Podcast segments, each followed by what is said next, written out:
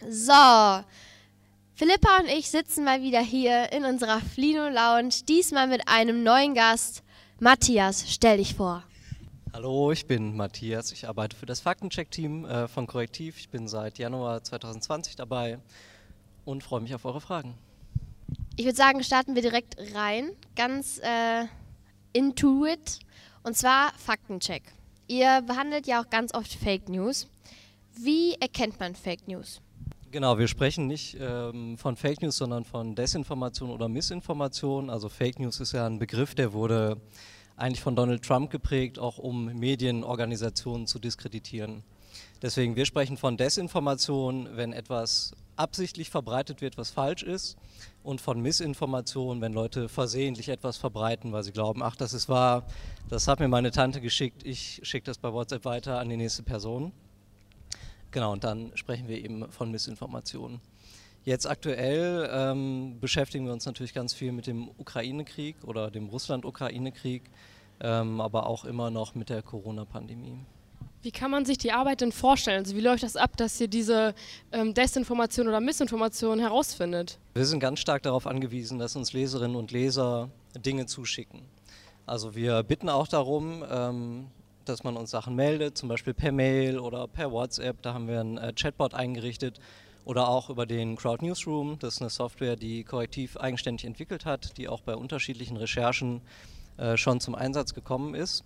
Und darüber erhalten wir eigentlich die meisten Sachen, die wir so checken. Aber wir kooperieren ja beispielsweise auch mit Facebook. Die stellen uns so ein Analysewerkzeug zur Verfügung, womit wir sehen können, was auf der Plattform so kursiert das funktioniert mal besser und mal schlechter und wir sind natürlich, äh, wie man sich das Klischee vorstellt, in den einschlägigen Telegram-Kanälen unterwegs und schauen, was da genau gerade so abgeht. Wie sieht das denn aus mit dem Medium TikTok? Wie weit seid ihr da so drin? Also TikTok ist ähm, schwierig für uns. Wir haben immer mal wieder ein Video, äh, was wir uns da anschauen und dann überprüfen, ob das für einen Check geeignet ist. Aber TikTok selbst kann man nicht besonders gut durchsuchen und wir haben da eben auch nicht so ein äh, gutes Analysewerkzeug. Aber jetzt so langsam kommt es immer mal wieder vor, dass man hin und wieder vor allem Content zur ähm, Ukraine bekommt. Du hast gerade äh, das Analysewerkzeug äh, angesprochen. Was kann man sich darunter vorstellen? Also letztendlich ist es wie ja, so eine Datenbank und da wird dann ein bestimmter Post angezeigt, der auf Facebook oder Instagram zu finden ist, manchmal auch bei Twitter. Da steht dann, wie oft er sich verbreitet hat in den letzten 24 Stunden, wie häufig der in äh, den letzten Wochen verbreitet wurde, wie der Anstieg so ist, wie häufig das geteilt wird und so weiter. Und abgesehen davon, was macht ihr noch so in dem Faktenbereich? Also wir prüfen äh, dann nicht nur die Sachen, die uns zugeschickt werden, sondern wir schreiben auch Hintergrundberichte. Also wir schauen uns beispielsweise an, wer sind so Akteure, die immer wieder Desinformationen verbreiten. Jetzt aktuell beispielsweise haben wir einen Bericht rausgebracht über Alina Lipp. Das ist eine äh, 28-jährige Deutsche, Russlanddeutsche, die einen Telegram-Kanal hat, der sehr stark gewachsen ist. Also äh, zu Beginn des Ukraine-Kriegs hatte die, glaube ich, 1500 Follower und ist jetzt mittlerweile bei äh, 130.000. Und da teilt sie vor allem eben Narrative und Desinformationen, ähm, die auch von der russischen Propaganda verbreitet werden. Also beispielsweise, dass in der Ukraine vor allem Nazis irgendwie in der Regierung sind, ähm, dass eigentlich die Leute eher zu Russland gehören möchten und nicht zur Ukraine und dass sie eben kommen, um die Menschen dort zu befreien, weil die von ihrer Regierung schon seit Jahren misshandelt werden. Und wir haben schon wirklich viel geprüft, was sie gemacht hat und haben uns jetzt eben aber auch in einem Hintergrundbericht angeschaut, wie konnte sie sich eigentlich etablieren? Welche Kontakte hat sie? Und wie ist eigentlich zu erklären, dass sie jetzt so viel Aufmerksamkeit bekommt? Du hast jetzt schon viel erzählt. Ich äh, frage mich, was du das Besondere an dieser Arbeit findest, also dieses Faktencheck. So was spricht für dich dafür? Warum fesselt dich das? Warum machst du das? Also ich hätte erstmal gar nicht gedacht, dass äh, das ein Thema ist, mit dem ich mich so lange beschäftigen würde. Aber vor allem während der Corona-Pandemie hat man, glaube ich, gesehen, dass es ein Thema ist, was viel mehr Aufmerksamkeit verdient, weil eben so viele Leute mit Desinformation konfrontiert sind und teilweise auch gar nicht erkennen können, ob das, was sie da bekommen, zum Beispiel auf WhatsApp, wirklich wahr ist oder nicht. Und die Herausforderung an dem Job besteht letztendlich darin, dass man wirklich mit einem neutralen Blick sich Dinge anschauen muss. Man darf nicht voreingenommen sein.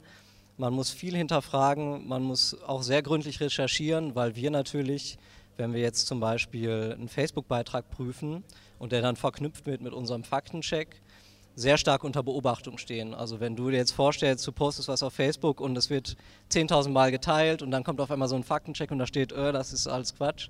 Also so schreiben wir das natürlich nicht, ne? aber so würdest du dann wahrscheinlich erstmal reagieren.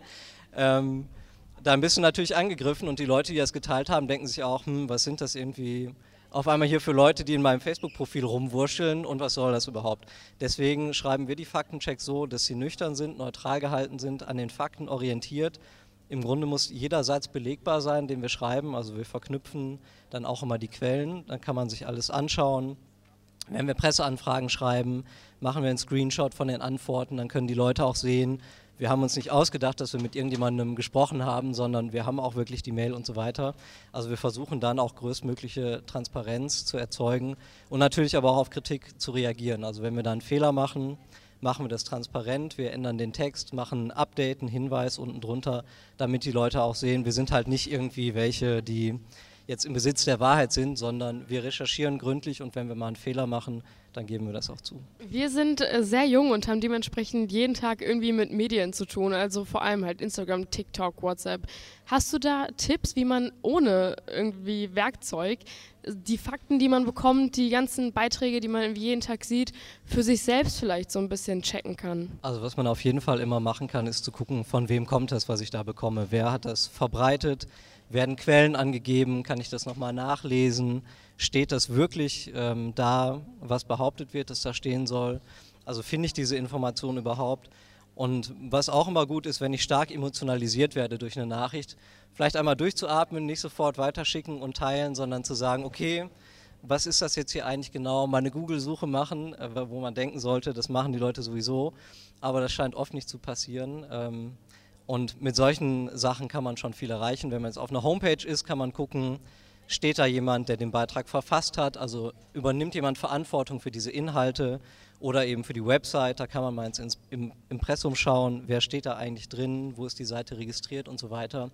Und damit kann man meistens schon viel herausfinden. Auf jeden Fall ziemlich interessant. Ich glaube, da sollten, sollte man sich eigentlich ein bisschen mehr darüber Gedanken machen, dass es halt diesen Faktencheck gibt und dass man auch selber, wie du jetzt gerade gesagt hast, auch selber Fakten checken kann.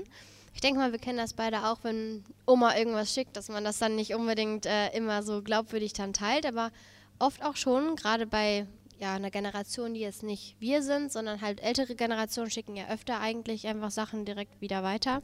Das ist gerade beim äh, Ukraine-Russland-Konflikt habe ich das auch total gemerkt bei meiner Oma. Die hat einfach so einen Kettenbrief rumgeschickt und ich war so, Oma, nein, lass das mal. Aber ähm, ist ein sehr wichtiger Job, den du da leistest. Danke dafür und danke für das Gespräch. Thank you.